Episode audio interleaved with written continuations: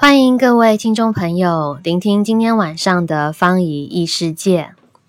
今天呢，我们实在是非常的幸运。除了今天的主题非常的有意思，是女人你值得绽放。方怡还在萨德老师的催眠教练课上面遇到了一位如仙女、女神一般的美丽导师。他是身心美学的创始人，也是知名的华人催眠培训导师张之华老师。欢迎老师加入我们今天的录音。谢谢方怡，所有在手机旁边所有的听众朋友们，大家晚上好。非常感谢志华老师愿意在这个美丽的夜晚与我们分享他美丽的声音、美丽的洞见。那今天的主题呢，是源自于我们在呃杰弗瑞萨德老师的艾瑞克森教练课程里，有一个很重要的概念，就是你要当我们想要处理一个问题的时候。不要只去看待那个问题的本身，把它看作是一个主题，而是我们试图要去看待这个主题下面有多少不同的元素。所以，举个例子来说，假设一个人他来找你，他说他有忧郁症，但是如果我们把忧郁症看成一个单一的物件的话，我们会不知道如何着手。但如果我们能够去看待它底下有各式各样的元素，包含了这个人他是否是非常的内向，只关注自己，他是否经常垂头丧气，他是否很少去勇敢的打开眼睛看这个世界，从这些元素去着手的话，我们就可以去瓦解忧郁、抑郁这样子的一个状况。但是我们今天因为有女神老师，我们不要谈那么黑暗的东西，我们来聊一聊比较光明、比较有趣的一个主题，叫做“女人，你值得绽放”。那想要先问问芝华老师，在身为一个女人，然后去探索自己身为女人的身份这条路上，你曾经走过什么样子的历程呢？因为现在大家看起来你是一个永葆青春，然后。总是如女神一般，偏偏出现在大家面前的样子。但是你是否也在嗯，去展现女人的身份这一点上走过一段历程？哇，太多了！谢谢方怡问我这个问题。嗯，是的，就是很多人都会问我，志华老师，你是怎么样保持这样子的一个生命状态？那我想，我自己过去的生命经历成就了今天的我。那这当然一路上走来不是一帆风顺。嗯，从小我父母期待我是一个儿子，所以当我出生的时候，尤其妈妈怀孕，嗯，怀我生产的时候是难产，差一点死掉。所以其实我生下来就有负罪感，对我妈妈很深的内疚。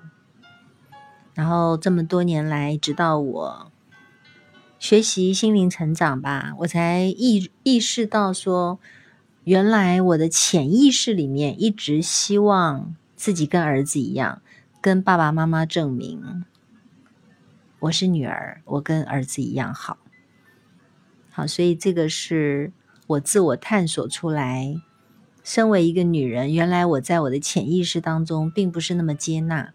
那这么多年来，当我越来越接纳自己，越来越喜欢自己，同时我也去接受自己的光明面与阴暗面，我就越来越真实，真实的去做我自己。那当然就是越来越绽放啦。嗯，所以芝华老师就讲到了，女人要绽放一个很重要的第一步，就是要去喜悦的接纳自己，包含了自己的光明面跟黑暗面。然后我觉得也很感动，听到老师说到，由于家庭对自己的期待，是让志华老师自己期许自己要像个男人一样。我发现这个现象其实，在不管是哪里，华人世界各地，其实都蛮普遍的。嗯，是的，就连我自己，因为是身为独生女，所以尽管呢，呃，父母并没有明说他们希望是有一个儿子，但是我知道他们如果能有儿子的话，他们会觉得很高兴。所以当我接收到这个讯息的时候，我过往也是在学校就要力求表现，嗯然后开始工作之后，也想尽办法的要向父母证明说我很行，我可以像儿子一样的行，甚至比他们还行。嗯可是我发现，如果我总是在这种证明自己的状态之中，我没有办法很很进入一个阴性能量的去去展现真正的自己。嗯，对，所以你看，像我们家五个孩子啊，生了我以后，我爸爸再接再厉，直到生到我儿我弟弟为止。所以我们家五个孩子，那你是第几个？我是老四，哦，生了我大姐、大哥，那我爸爸心里面就一直想说，还要再生一个儿子，这个儿子就是备胎，嗯嗯，就是他觉得。我爸爸那一代的人就觉得两个儿子，他才比较有安全感。看来真的每每一代的安全感来源不一样。对，那讲到接纳自己，嗯、我想光明面的话，往往都很容易接纳。那关于黑暗面的话，呃，是不是可以从身体啊、心理去探讨？从身体层面来说的话，其实很多女性，包含我自己，有很长很长一段时间还是很不满意自己的身材，然后甚至我我我那时候会觉得，只有身材好，只有长得漂亮的人，女人值得拥有美好的人生。然后当时我觉得我自己胖，我觉得自己不够美，所以那个变成了我一个阻碍自己去活得快乐的原因。嗯。对，那不知道志华老师在拥抱黑暗面这部分是怎么样做到呢？所以方怡，你你你你看看你周遭的那些真正的美女，她们真的就像你想的，真的很幸福吗？好像也没像我想象的那样哎、我那时候我以为是不是只要人美，然后生命就一帆风顺，就可以变人生胜利组、白富美，但是好像也不是这样。嗯，对的。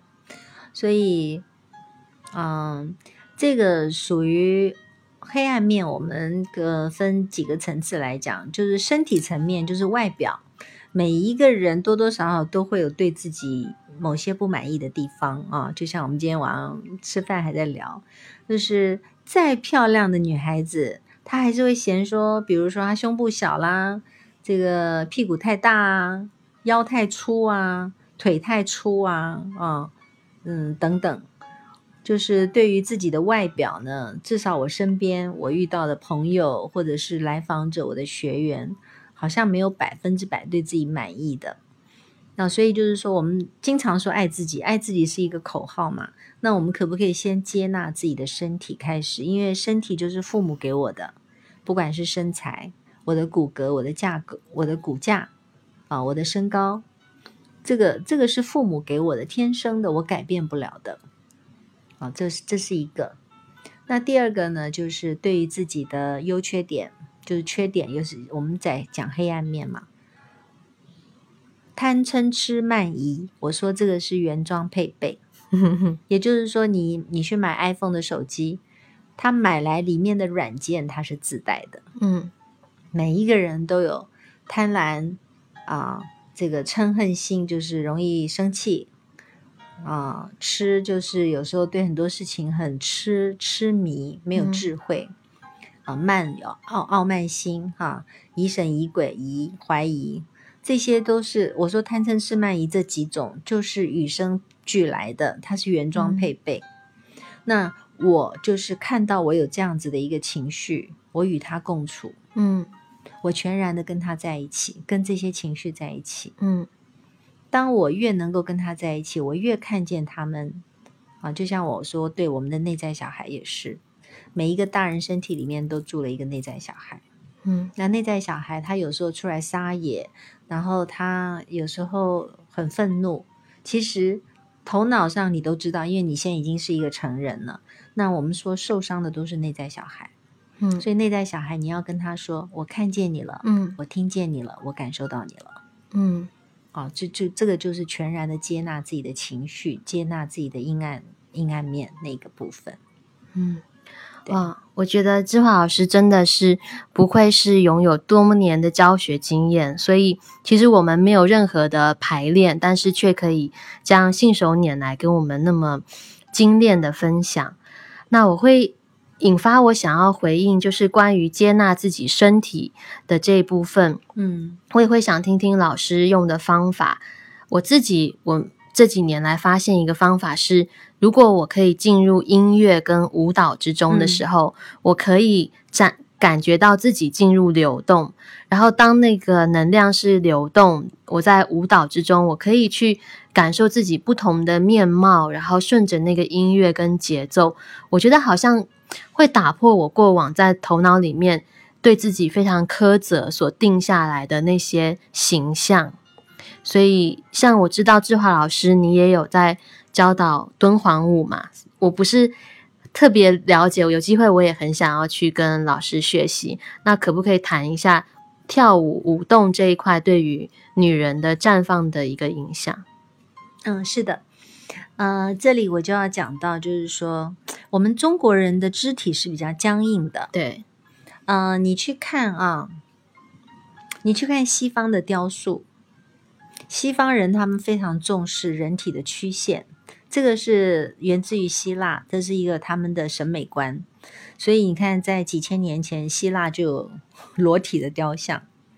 那相对来讲，在如果我们以美术史来讲，中国人在雕塑上是比较弱的。中国人是擅长于这种工笔画，工笔画、水墨。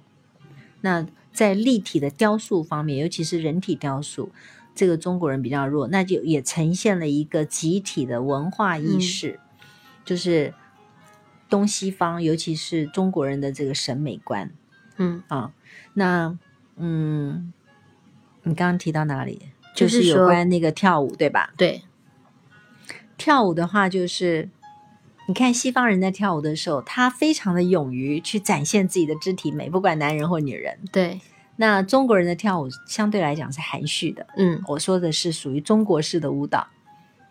啊，那像敦煌回春舞啊，或者是中国的古典舞啊，你会发现那些的肢体动作呢是比较含蓄的、优雅的，没有那么张扬的。嗯没有那么放肆的，哇，挺胸啊！嗯你说像拉丁舞也是，哇，非常非常的妖娆，很性感。嗯那中国向来不是强调性感的、性感美的一个文化嗯啊，所以呃，这一点的话，我会建议我们的所有的女性朋友，你可以尝试各种不同的舞蹈，像肚皮舞啊、拉丁舞啊嗯啊，或者是灵性舞蹈，嗯你只要在家里放一段音乐，自己爱怎么跳的怎么跳，光着身子跳舞都没人理你。嗯那这个就是说，我们很很多情绪如果没有释放，长期它会积累在身体里面。中医就讲说气血瘀滞啊，然后你就很容易长肌瘤啊嗯啊。那情绪它会形成能量，能量会淤堵，所以透过肢体律动是最快释放的一种方式。嗯对，所以方怡你喜欢跳舞，我也很喜欢跳舞。不管跳任何的舞，我从五岁就开始学学舞蹈，所以我自己觉得，在跳舞的时候是我的灵魂，就是纯粹是我的灵魂在舞动，那个、那个、那个真的是好像身心合一的那个状态。嗯所以我自己是很喜欢跳舞的，用跳舞来释放，用跳舞来跟自己内在的真我连接。嗯，太美了！我我真的是完全能够感受到志华老师描述到的那种身心合一的境界。然后，关于老师刚刚说到，就是不管自己内在小孩有怎么样子的悲伤、愤怒、嗯不满的情绪，在我们呃吉利根老师的催眠里面，就会经常说 “welcome” 欢迎这个字。嗯去去看见它。我觉得这个看见也是我一直在反复琢磨的一个概念。就是当他被看见的时候，就像家庭排列系统里面也是希希希望每一个呃系统里头的每一个成员都能够被看见，甚至被听见，被赋予表达的权利。然后很多本来郁积的难解的一些议题，就因为被看见、被听见，而自然的能够有一个出路。嗯那讲到讲完喜悦的接纳自己之后，呃，女人绽放的第二步，志华老师说是建立界限感。那关于这一块，是可以请老师说明一下吗？嗯，很好。界限感是很多人不易自我觉察的一个人我之间的一个人际关系当中的一个很重要的元素。这个界限感就是说，你在人际关系当中，你怎么样能够很清楚、明确的画出一条线？那我们就是说，划清界限哈，这个东西好像我们现在把它变成好像负向词，其实不是的。就是再亲密的人，不管是父母与孩子，或者是伴侣关系、朋友、同事之间，你都要有一个很清晰的界限感。这个界限感呢，会让你在关系中施与受平衡。因为很多女人她在亲密关系中，她付出过多，他不断的付出，他用不断的付出，想要去证明自己的价值，想要去呃抓取对方的爱，那结果到后来都会让你的伴侣或让别人来践踏你自己。那当然，这个不只是亲密关系。在同事之间的关系也是啊，父母跟子女之间也是。如果你太去宠爱一个孩子，他没有了界限感，他就予取予求，所以很多的父母就会让孩子来践践踏这个为人父母的界限感，到后来就是没有大没有小，这个小孩子就是无法无天。我们说小霸王、小祖宗 就是这样子。嗯，好，那所以界限感慎重，界限感其实。就是对自己的尊重。嗯，我觉得其实智华老师在女人绽放的三个元素里面提到了第二个界限感，我觉得真的很很美。就是从第一步接受自己，好像是一个比较阴性的一种接纳，然后到第二步是一种比较阳性能量的去呃设立一个疆界。对我自己也觉得深有感受，就是。如果我不够尊重自己的话，我不会觉得自己值得有一个清晰的界限。嗯，我会觉得，如果人家要的话，人家既然都能开口，我应该就要去满足。那从就像老师说的，满足父母、满足伴侣、满足孩子、满足朋友，然后失去了自己之后呢，其实很难很难喜欢自己。然后我自己的话，可能因为我现在还没有结婚。有家庭，所以我主要是在摸索跟父母之间的一个界限感。因为在我不知道志华老师可能在你的个案或学生里面也看过类似的案例，或许可以等会儿替我们补充一些。就是我自己观察到，以及我自己在华人一个孝道文化的一个大氛围之下，其实我有时候会觉得我是没有权利对父母有界限的，然后有很多的。好像与生俱来的那种内疚感、亏欠感，然后就觉得，因此，如果父母要求我要做什么，他们才会开心的话，好像我就应该要去，呃，照他们所说的做。那当然，其实我的父母也是很棒、很成熟的一个父一对父母了。我其实还是很感谢他们的，只是我觉得界限这个议题还是还是非常的微妙，特别是有时候可能双方沟通陷入僵局的时候，老一辈的还是很容易说：“你这孩子怎么都不听话？为什么你就不听话一点呢？”然后，所以我觉得我现在是想要去找回我身为一个独立个体，我天生这个生命竟然诞生，我应该就有那个权利拥有我。这个个体的界限，说到这里，我也很有感触，哦包括我自己，还有我所有的学员来访者，就尤其是在我们的华人的文化里面，就是说你要听话，你要做一个乖宝宝。嗯，那当一个孩子他从小到大，他被教育成说我要做一个听话的宝宝，那他就是听话的孩子，听话的女儿，听话的妻子，听话的母亲啊，听话的这个部属。到后来，他的自我身份的那个界限模糊了，他的自我的价值也会降低。那这样子的话，就会出现他在很多关系中施与受不平衡，他没有办法对别人说 no。嗯所以在我的课程中专门有一个练习，就就是学习如何建立界限感，如何大声的说 no，如何大声的说 yes。嗯那光是说 no 跟 yes，这个很多学员他都说不出来的，嗯尤其说 no。嗯就包括我自己也是，我我觉得你刚刚说的很有道理。我们孩子对父母要说 no 是很困难的。对对，那这个 no 呢，你会觉得当你一说 no 的时候，你就是一个不孝子。对你就是不孝顺的帽子就自动加上了，还不用别人加，自己就拿来戴了。对，那同样的，孩子很难对父母说 no，父母也很难对孩子说 no。嗯比如说这个，嗯、很多孩子长大以后啊，这个做生意失败了，要跟父母要钱，就觉得父母理所当然要给他。那如果父母一次两次给了，第三次、第四次不给，然后就拿刀砍父母的很多，对吧？我们社会新闻里面也见蛮多的。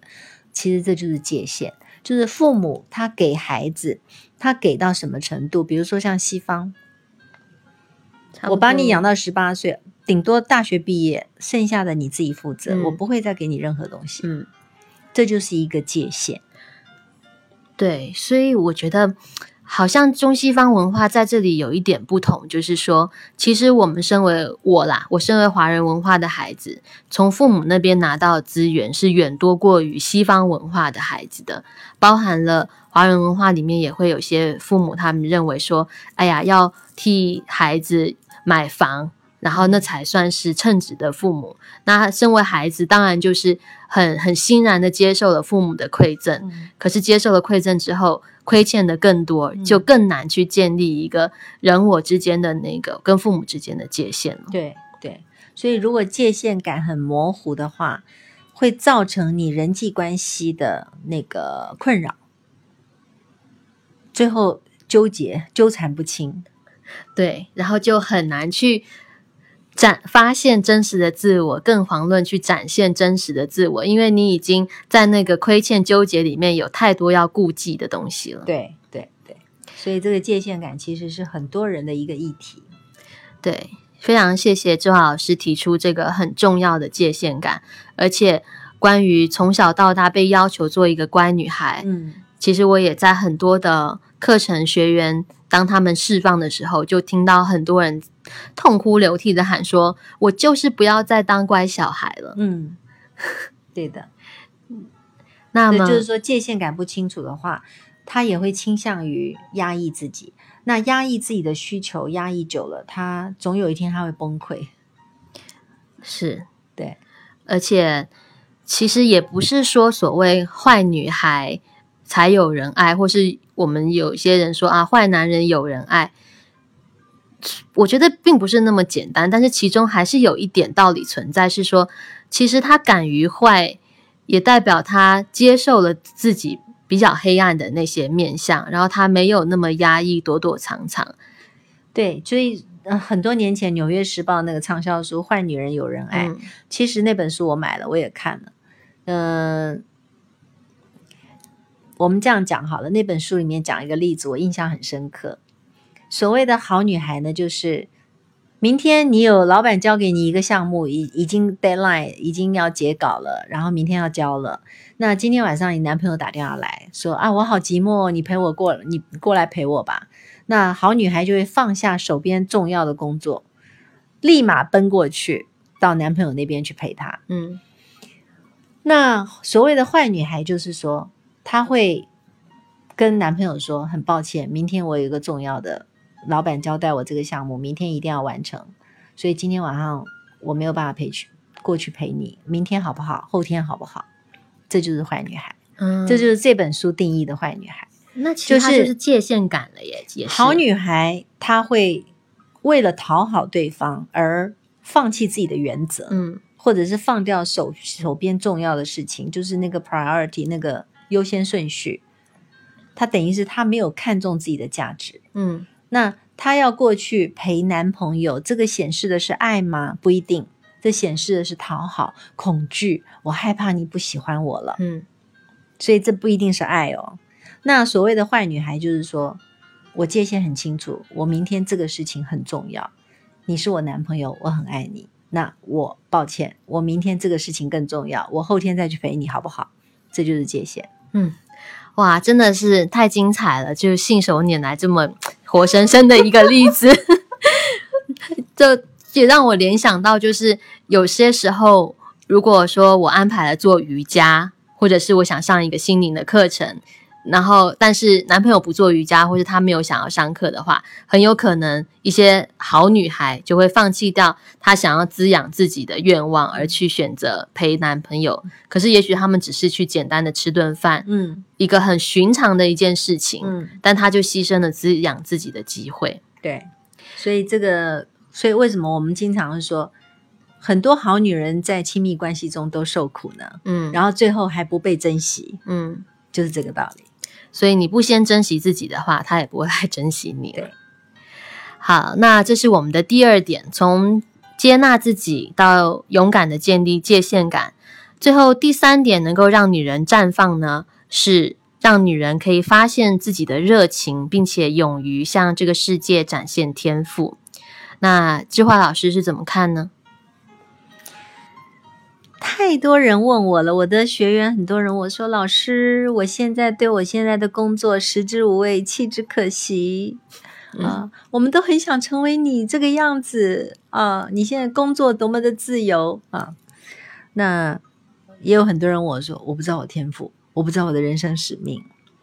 这是一个，呃，很多人都会很困惑的问题。三十岁、四十岁、五十岁都有。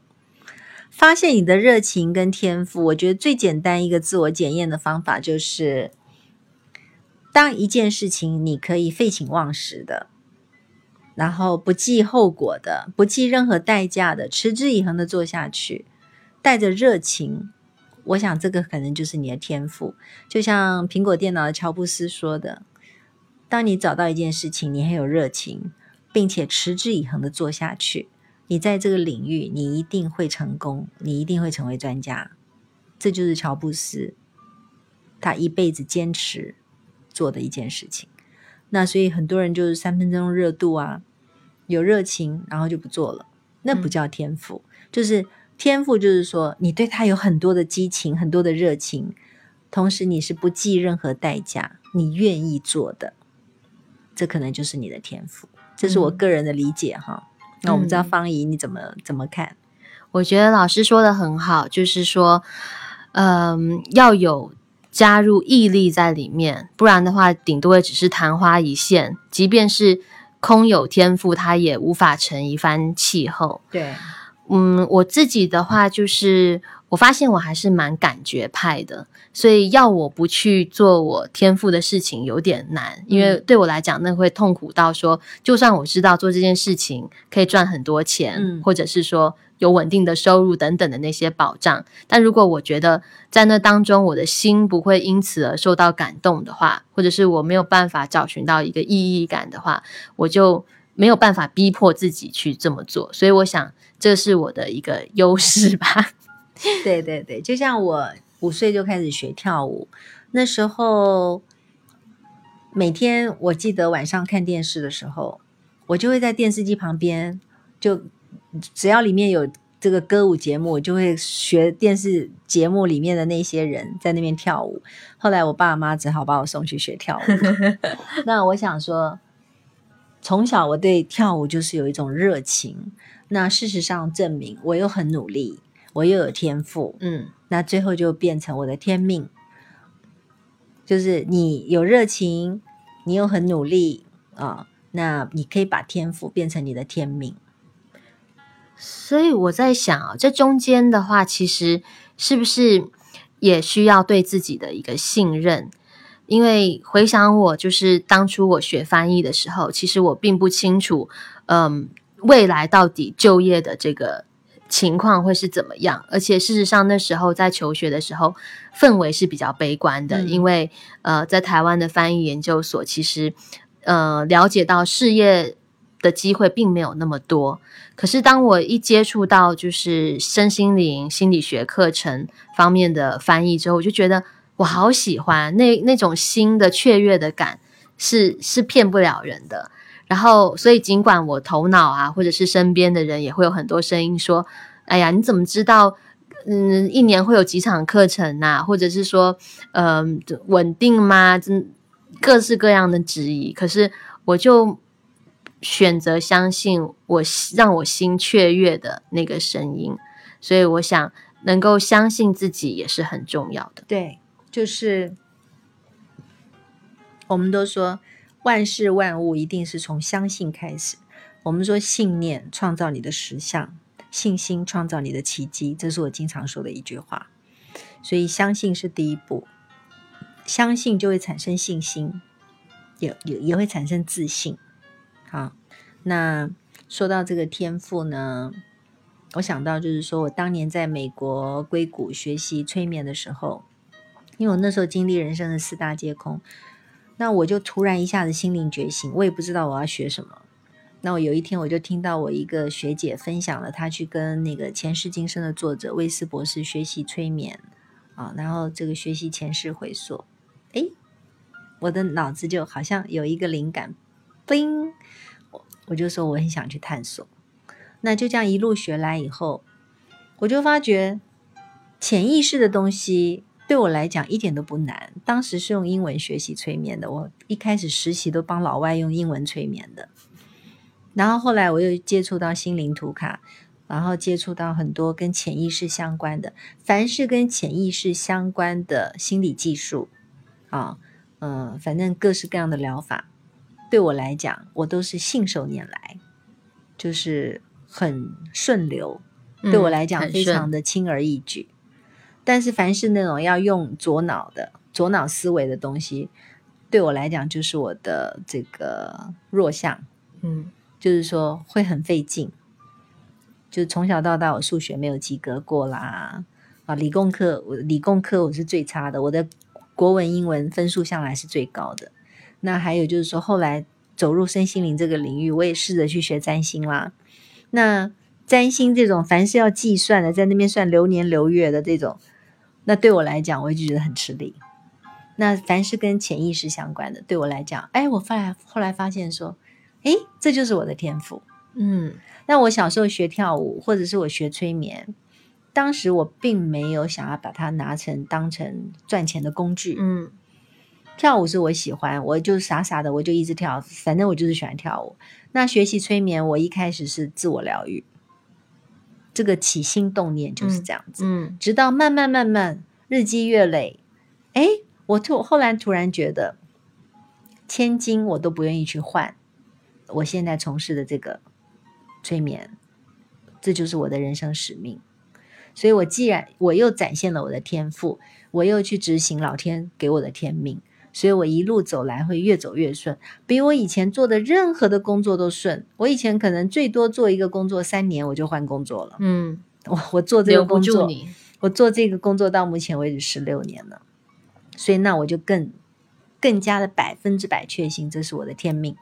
啊，所以当找到天命的时候，毫不费力的，你自然就有继续前进的动力，不用任何人来说服你，或者是任何的呃，好像多么有功名利禄的前景，其实你就只是跟随你心中那一个很顺的声音去发挥。对，所以就是说，你说先找到天命也好，或者先找到天赋，我觉得它是相辅相成的。就像我当年学完催眠，在催眠学院完成这个学这个毕业以后，我回到台湾，我在忠孝东路一个三十几平方米的一个小小的工作室，就是这样子一对一的个案，慢慢慢慢做起来的。那我那时候也很穷啊，有一顿没一顿的，我才刚开始嘛。那嗯我那时候好奇怪哦，不晓得哪来的很坚定的信心，嗯还有毅力，我就是要做这个，嗯我就是要做这个。那个声音非常，那个召唤很清晰，让我变得非常的不知道哪来的内心很强大的力量。那我我现在的生命状态跟我年轻的时候是完全不一样的。我是一个非常不切实际、很梦幻的那种双鱼女子。那到现在的话，完全就是我这个天命，我现在的这个助人工作者这这份职业，慢慢慢慢锻炼出我内在的强大。嗯，对，就是说，所以我是因为自我疗愈走进催眠这个领域，然后现在是自助助人，嗯，这样子。那我现在越走越顺，所以有时候你说我的天命是什么，我的天赋是什么？呃我只能说我我以我自己的故事来分享，就是不要带太多的算计在里面，嗯，不要带太多的得失心。我做这个事情，我会回报多少？嗯，是你的，老天一定会回报给你。嗯，你只要带着真心、耐心、爱心，就是勇敢的做下去，老天一定会回报给你。嗯哇，谢谢志华老师用他自己的英雄之旅来启发我们所有的人。我在旁边是第一个受到启发的，然后你们听到的人也都非常的幸运，因为我们我在前几集的节目就有分享到英雄之旅，然后我觉得一个绽放的女人。她一定也是自己生命中的英雄，不用再等待谁来拯救。嗯，对的。所以今天非常的感谢志华老师去跟我们分享女人绽放的三个面向：喜悦的接纳自己，勇敢的建立界限，发现热情，勇于向世界展现天赋，实践天命。那我觉得志华老师真的是人美心美，然后又拥有很棒的。助人天赋。那假设说，嗯，想要再跟志华老师进一步学习的话，最近老师有没有什么课程的讯息可以公开给大家知道一下？呃，我五月吧，五月在五月中，五月十二、十四在杭州有一个找回内心的真爱工作坊。那这个在中国被称为红娘工作坊、哦，今年九周年了，成对了五十对单身的人结婚。最近刚刚诞生的第五十一对哦，就是在工作坊之中认识，然后结婚吗？还是说，呃，有几对是在我的工作坊认识结婚的？哇，那其他的都是参加完以后，呃，就是不管是相亲啊，或者是跟男男朋友复合啊。啊，很多单身的人结婚的，那那本来要离婚的夫妻不离婚的，那十六七对，那也很多这样子。哇，这个这个功效太神奇了。对，今年九周年了，所以真的，我当年也不知道是什么样的力量可以让我一个工作坊可以一做就做了九周年。是啊，到明年十周年，我要大肆庆祝了。真的，真的，这个能够去促成真爱是非常难得的一个缘分。对，不管你是事业做的多大的企业家，对于女人来讲，其实对男人来讲也是，拥有一个幸福的家庭，真的是很多人梦寐以求的。对，一个人生就是一个家。这个让爱回家啊，就是你，你有再大的事业，你有再多的钱，如果你没有一个属于你自己的家，你总是觉得少了一点什么，嗯，就是一个空洞的感觉。是啊，当繁华落尽，回到家里，发现暗暗的没有一个人的时候，其实也是蛮孤单的。嗯，对。不过我要强调，就是说，现在这个时代呢，越来越多人单身，所以不管你单身或者是选择结婚。这个都是你自己的人生观，是你自己，你的人生你自己定义啊，由你自己去选择一条最适合你的一条道路。不要因为自己单身而觉得自己有什么问题，单身跟结婚都是一样好，嗯，只要适合你自己就好了，好吗？所以我们要做一个嗯绽放的女人，我们要做一个。让自己绽放，然后啊，我若绽放，蝴蝶自来，对吗？我若芬芳，蝴蝶自来嘛。嗯，是。那要关注老师的微信公众号的话，就搜寻什么？张志华身心美学。好的，那今天真的是非常的幸运，就这样神奇的机缘，让我们可以跟女神老师芝华老师来这么美好的一场对话。那希望在聆听的你能够得到绽放的勇气跟力量。最后，就请老师给予这些渴望绽放也即将绽放的女人一段祝福。我们结束今天的节目吧。谢谢，谢谢可爱的方怡，也祝福全天下的女人都能够活出一个真实、自在、幸福、美满、丰盛的人生，活出一个最真实的自己。谢谢志华老师，也谢谢今晚的聆听，我们下回见。谢谢，晚安。